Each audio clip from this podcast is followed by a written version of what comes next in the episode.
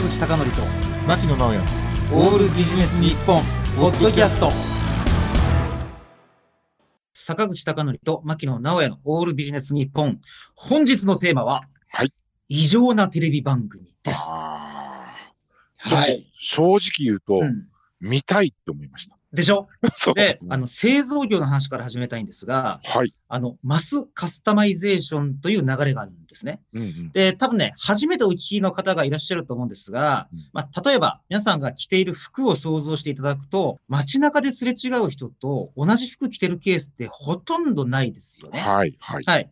で、それが、例えば自動車とか、あるいは工業製品に変わった瞬間にうん、誰かと同じものを使ってるってケースってすごく多いと思うんです。はい。うんで、それをちょっと変えるために、ここ数年間、このマスカスタマイゼーションっていう言葉が出てきました。これ例えば車が細かく自分に寄り添ったような商品が欲しいだとか、うんあるいは製品とかも自分しか持ってないオリジナル商品を欲しい。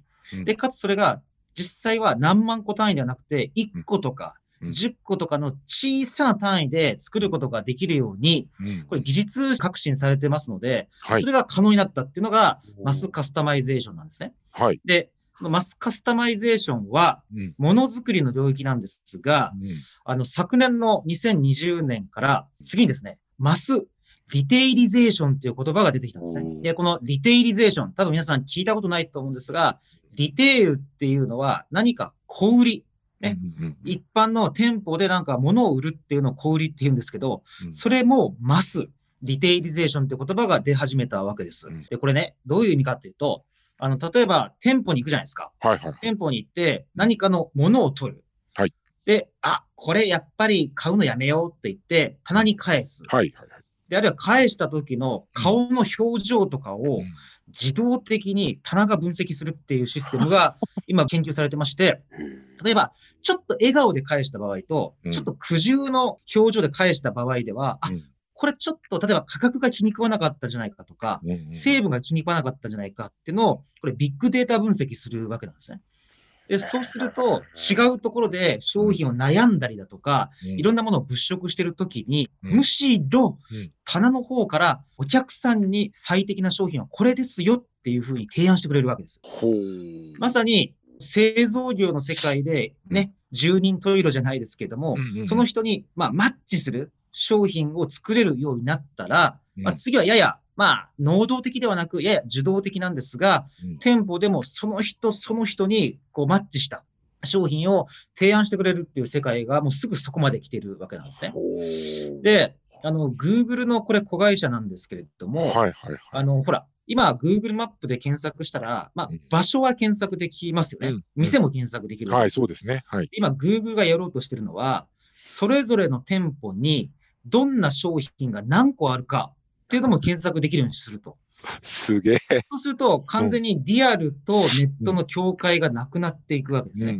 まあ、それはまあ、いろいろ商品の貼り付けるタグが安くなったりだとか、うんまあ、いろんなことがあるわけなんですが、はいついにですね、あの、マスカスタマイゼーションの次がマスリテイリゼーションになっていって、で、かつそれを支えるような情報インフラっていうのが、もう本当に刻一刻と整備されつつあるというところなんですね。なるほど。で、さて、はいここからが話がやや飛躍するんですが、はいあの、歴史を見ておりますと、必ず物が変わってうん、売り方が変わって、その次に変わるのがコンテンツなんですね。はい。で、そこで今日のテーマは異常なテレビ番組っていうことなんですけれども、はいこの歴史的な流れが今後も続くのだとすれば、うん次に変わるのがコンテンツ側っていうことになるわけなんですねなる。ほど。うんはい。そこでですね、あの、皆さんこれは初めて聞くんじゃないかなと思うんですが、うんあの、イギリスに、あの、英国ですね、うんエパゴギックスっていう会社があって、はい。はい。これはですねう、んすごい面白いことにうん、映画の脚本をコンピューターに読み込ませて、そのプロットだったらどれくらいの興行収入があるのかっていうのを予想する会社なんですよ。で、こういう俳優使った方がいいんじゃないか。あるいは、この俳優使ってもあんまり興行成績が伸びませんよとうん。いうのを当てていくんですね。で、今は2021年、令和3年なので、私が予想する異常なテレビ番組とはこういうことなんじゃないかっていうのを今お話ししたいと思うんですが、それ何かっていうと、ネットフリックスなんですね。あの番組作ってる時に視聴者が、あ、これつまんねえって、大体どれくらいで番組やめたとか、うん。早送りしたとか、いうのも全部これデータとして取ってるわけですよ。なるほど。ということはですよ、次にもしかしたら起き得るのはうん、カメラを使って、ね、消費者、視聴者が許可を与えてくれるんだったら、うんその人の顔の表情とかによっても、コンテンツを変えていくっていうことがあり得るんじゃないか。ということはですよ、さらにその先に、これ完全に私の想像なんですが、番組自体も見ている人によって結論が変わっていく番組になるんじゃないか。と思うんですね。例えばうん、A さんが見た場合は、こういう結末が好きだからハッピーエンドになるだとか、ね、B さんが見た場合は、こんなコンテンツの起伏がある中で、うん最後はちょっとしんみりとした結論になっていく。要するに、100万人が見たら、100万人が違うコンテンツを見ているというような多分未来が、まあ必ず来るんじゃないかと。で、それが、マスカスタマイゼーション、マスリテイリゼーションの後に、次はマスコンテンツイズムっていうかね。あだから、A ちゃん、B ちゃん、どんな結論だったっていうのを語り合って、うんえ、そんな結論だったの？私が見たドラマはそういう結論じゃなかったっていうのを、もしかしたら語り合う時代がすぐそこまで来てんじゃないかなって思うんですね。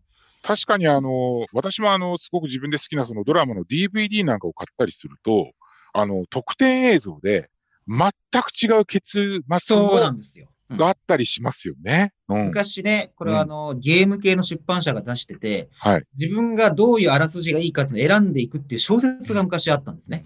それが実際は映像コンテンツも広がるんじゃないかっていうことを思って、いやー、このビッグデータ時代っていうのは機械と人間の関係がどう移り変わっていくのかなということで、うん。えー本日のテーマは異常なテレビ番組でした。坂口孝則と牧野直哉のオールビジネス日本ポッドキャスト。今回はここまで。